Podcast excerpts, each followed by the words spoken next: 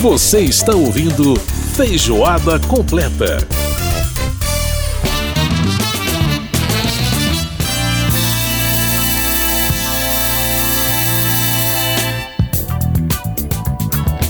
Muito bem, estamos de volta com a feijoada completa desta semana. Lembrando que você pode mandar e-mail pra gente no rádio.câmara.leg.br com as suas críticas e sugestões, né? Manda pra gente, rádio.câmara.leg.br, né? E você pode participar também pelo WhatsApp 61 999789080. Lembrando que a gente vai ao ar todas as sextas-feiras às nove da noite pela Rádio Câmara, tem reprise no sábado às nove e meia da manhã. E a gente tá sempre aí pelas rádios parceiras, né? A gente agradece muito o carinho de todas as rádios parceiras da Rádio Câmara que transmitem o programa. Também o pessoal da Rede Legislativa de Rádio, sempre muito importante, né? Você tá ouvindo aí a banda Black Rio, a canção Leblon via Vaz Lobo, né? Que é uma das canções do álbum Maria Fumaça de 1977, dessa fenomenal banda que é uma das grandes né, influências trouxe né, as influências da música negra norte-americana para o Brasil e a banda Black Hill que fazia essa mistura legal do, do funk do funk norte-americano, né? James Browniano, digamos assim, com o samba. Olha só que legal. Coisa boa demais, né? Pois é. E é sobre isso que a gente vai falar agora no nosso Caldo Cultural. Caldo Cultural, onde as artes têm vez e voz.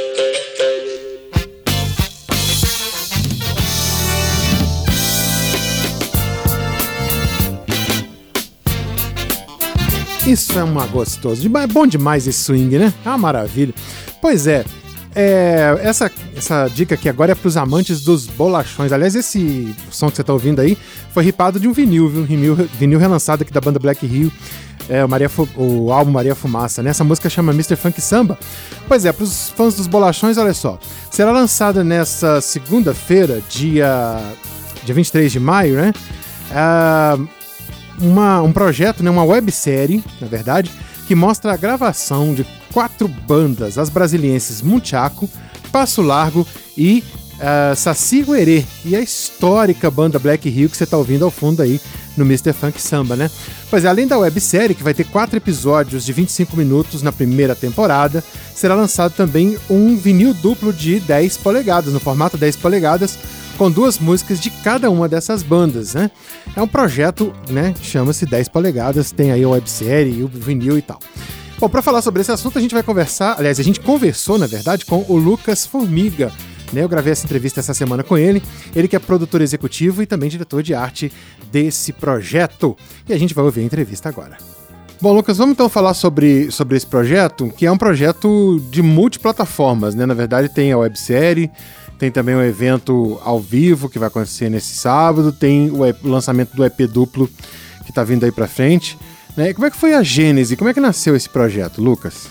Eu comecei a, na música com 12 anos de idade, tocando violão e tocando guitarra. E eu sempre tive na música, né? Assim, a coisa da produção cultural veio depois. Uhum. Veio depois dos 20 anos. Me formei em História, Desde 2009, 2008, eu comecei na área de produção cultural profissionalmente. Quando uhum. eu voltei para Brasília, principalmente. E eu sempre trabalhei com projetos, assim, né? Mas a música nunca deixou de fazer parte da minha vida. Sim. E essa história começou com uns amigos. A gente se juntou para poder montar um estúdio e tal. Tava começando a nova febre do vinil, né? Uhum. É, o vinil, 10 anos para cá, ele teve um, uma retomada vertiginosa aí nos mercados, né? Nacionais e, e internacionais, principalmente. Uhum. E a gente, conversando, eu falei, poxa, por que, que a gente não faz um programa? E, e a gente não tá inventando a roda, né?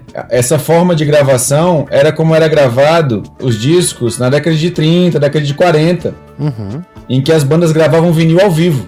Sim, sim. Lembra daquele filme ali, é, teve o, o, a história de uma, de uma jazzista? Sim, pois é. Muito, muito famosa, e até o, o cara que fez o Pantera Negra faz, eu esqueci o nome do filme agora, uhum. e mostra esse processo, né, de que como era feita as gravações de, em vinil no estúdio ao vivo, Sim. há mais de 70 anos atrás. Sim. Então, assim, a grande verdade é que a gente se inspirou em alguns projetos na, de grande sucesso no mundo, tais como o Tiny Desk Concert, né? Não sei se você deve conhecer, que é um, é um, é um projeto muito famoso de música ao vivo, de gravação de música é, ao vivo, é, em que as bandas vão lá e tocam ao vivo mesmo a, uma, uma apresentação é, é, é uma session ao vivo. Sim, sim. Só que muitas vezes essas gravações não, não é, são feitas com, com baixo custo, é, é, com, com, câmeras de, de, qualidade média, né? Uhum. A gente fez um projeto, no caso, que queria atingir a, as multiplataformas em que a gente tivesse a gravação ao vivo, num formato mais ou menos de clipe, uhum. gravando um disco ao vivo, lançando em multiplataforma, Sim. tanto no, no vídeo, quanto no streaming, quanto no vinil. Sim. O que vai ser gerado para esse projeto é uma gravação de um disco com músicas inéditas gravado ao vivo. Legal. É. Pois é, agora, o, o, é um evento aí, é um projeto também muito focado na questão da música negra brasileira, né? Com a banda Black Rio principalmente, que tem um destaque muito grande e com essa junção de ritmos brasileiros. Você que é produtor musical, quer dizer, é, é uma essa questão da, da, da, influência do funk, do soul e essa mistura com o samba, igual a banda Black Hill faz, é uma coisa que é muito importante até para a formação da música brasileira a partir dos anos 70, né, Lucas? Assim, é, definitivamente. A escolha da Black Hill foi uma, uma propositiva do, de um parceiro né, do projeto, que é o Michel Nat, é, que é o, é o, responsável pela, pela fábrica Vinil Brasil. Uhum. Hoje é uma das duas únicas fábricas de vinil do país. É um grande parceiro do projeto e que, que comprou a ideia. Uhum.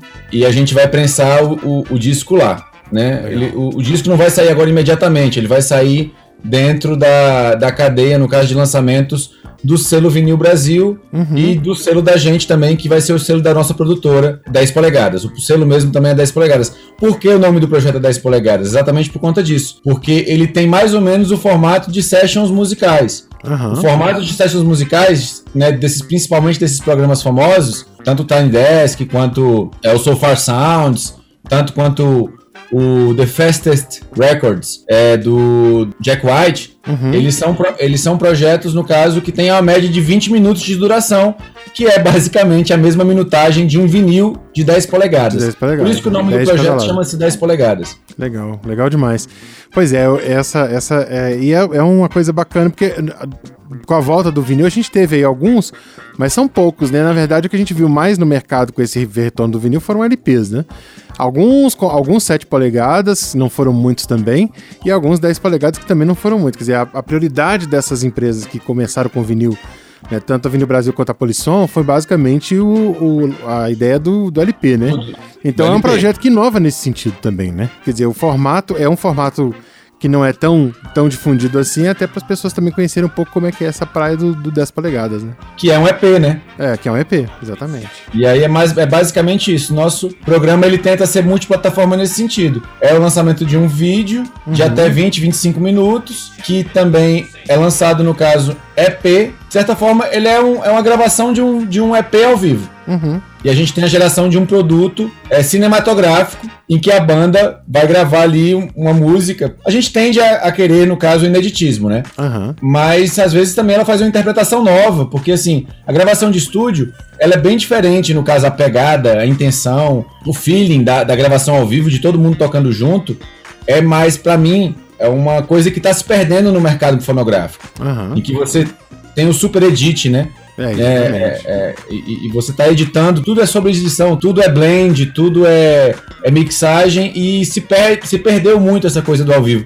Tem banda aí, né? Muitas vezes nem, nem toca ao vivo, é, grava, é gravação de apenas de estúdio. Sim, sim, é, exatamente. Então, é um resgate dessa coisa da gravação ao vivo e da valorização da música tocada né, ao vivo mesmo. Tocar né? junto, né? A questão do tocar junto mesmo. Do tocar junto. Tocar junto. Isso, você pode perceber no caso que a indústria fonográfica hoje, os principais, o top 5 do Spotify é, não são bandas, são pessoas. Uhum. Uhum. São DJs, são é, ícones da música que muitas vezes são pessoas solo. Então essa coisa da prática de conjunto tem se perdido. Eu acho que ela não deve se perder. Uhum. Agora, você falou, falando em DJ, eu queria uma, que você comentasse uma coisa que eu tenho percebido aqui em Brasília, que é muito bacana, que é o. A gente está falando de espaço né, de aquecimento do vinil, não só na questão das vendas do vinil, mas também no espaço para DJs, para o pessoal sim, né, sim. É, que curte aí o som do vinil, gente que gosta de tocar vinil.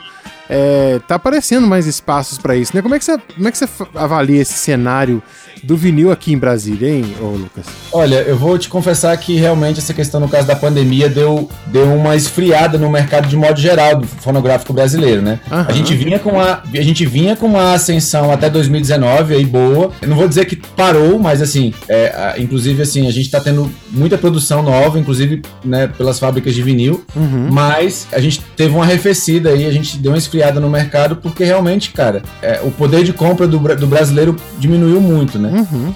Tem sido muito forte a procura de, de DJs por vinil. Por exemplo, essa semana eu recebi, no caso, um, um, pedido de dois DJs muito bacanas aqui da cidade, o DJ Barata, né? Uhum. Da, do Criolina e, e do é, Adolfo, que Sim. É, é, Divinas Tetas e do So Far Sounds. Ele, ele, ele me perguntou, poxa, quando é que a gente vai voltar a fazer aqueles garimpos de vinil? A gente tem um projeto lá e a gente está fazendo evento de lançamento dentro da nova sede do vinil, da sede do Museu do Vinil de Brasília. Uhum. É, que, é, que foi transferida aqui, que saiu do Guará e foi transferido o acervo aqui para o Lago Norte, para o estúdio 34 Valendo, lá no Espaço La Ruque. Ah, que é onde vai ser realizada a, a exibição dos quatro episódios que foram gravados para essa primeira temporada do 10 polegadas. Uhum. Então lá é um mega estúdio e na parte do segundo piso fica o Museu do Vinil, que tem cerca de 10 mil unidades, 10 mil LPs lá, de variadas décadas e de variados estilos, e que a gente está querendo fazer, inclusive, esse projeto do Garimpo de Vinil lá, para DJs irem lá tocar o acervo. Ah, legal, legal demais. Bom, Lucas Formiga conversando com a gente, ele que é o produtor executivo né, e, e diretor uh, de arte desse, desse projeto 10 polegadas. Ô, Lucas, eu quero agradecer muito a sua participação aqui com a gente. Eu que sou fã de vinil, tem, tem, não tem assim tantos, mas tem uma coleção bem razoável e curto bastante também. Então, sempre quando eu posso abrir espaço para a gente falar sobre esse assunto aqui no programa, eu, eu faço isso. Um grande abraço para você, muito sucesso no projeto 10 polegadas, nessa continuidade. E a gente vai com certeza acompanhar aí toda, toda, todo esse processo, tudo que vai vir. E quando vier o, o, o EP duplo, né, que vai vir com as quatro bandas que estão destacadas aí no projeto, é, a gente vai com certeza estar tá adquirindo aí o vinil. Oh, muito obrigado, querido Edson. É, e é isso, a gente está se preparando agora para poder submeter o projeto novamente para o FAC e, e para outras, outras coisas. Eu acho que com o lançamento da primeira temporada, a gente vai ter uma segunda temporada com certeza, porque realmente está tá bem bonito, viu, o resultado. Bacana demais, bacana. Grande abraço, Lucas, obrigado pela entrevista. Obrigado, tchau, tchau. Tchau, tchau. Muito bem, a gente ouviu aí a fala do Lucas Formiga conversando com a gente, ele que é produtor executivo e diretor de arte desse projeto 10 polegadas, falando aí, né, trazendo essa websérie e mostrando a gravação dessas bandas aí em estúdio. Muito bacana esse, esse trabalho, né? Então vale a pena estreando aí no dia 23 no canal deles no YouTube. E agora a gente vai fechar o programa com essa banda Black Hill sensacional, com esse tema que é meu favorito aqui, ó. Maria Fumaça, exatamente. Lembrando que o nosso programa teve a produção da Lucélia Cristina, os trabalhos técnicos do Milton Santos, a, a apresentação foi minha, Edson Júnior, e você fica aí com Banda Black Rio, Maria Fumaça, muito funk, muito samba no seu rádio, e a gente volta na semana que vem com mais feijoada completa. Grande abraço para você e até lá, gente boa! Ai, vai curtindo frio, hein? Tá bom demais.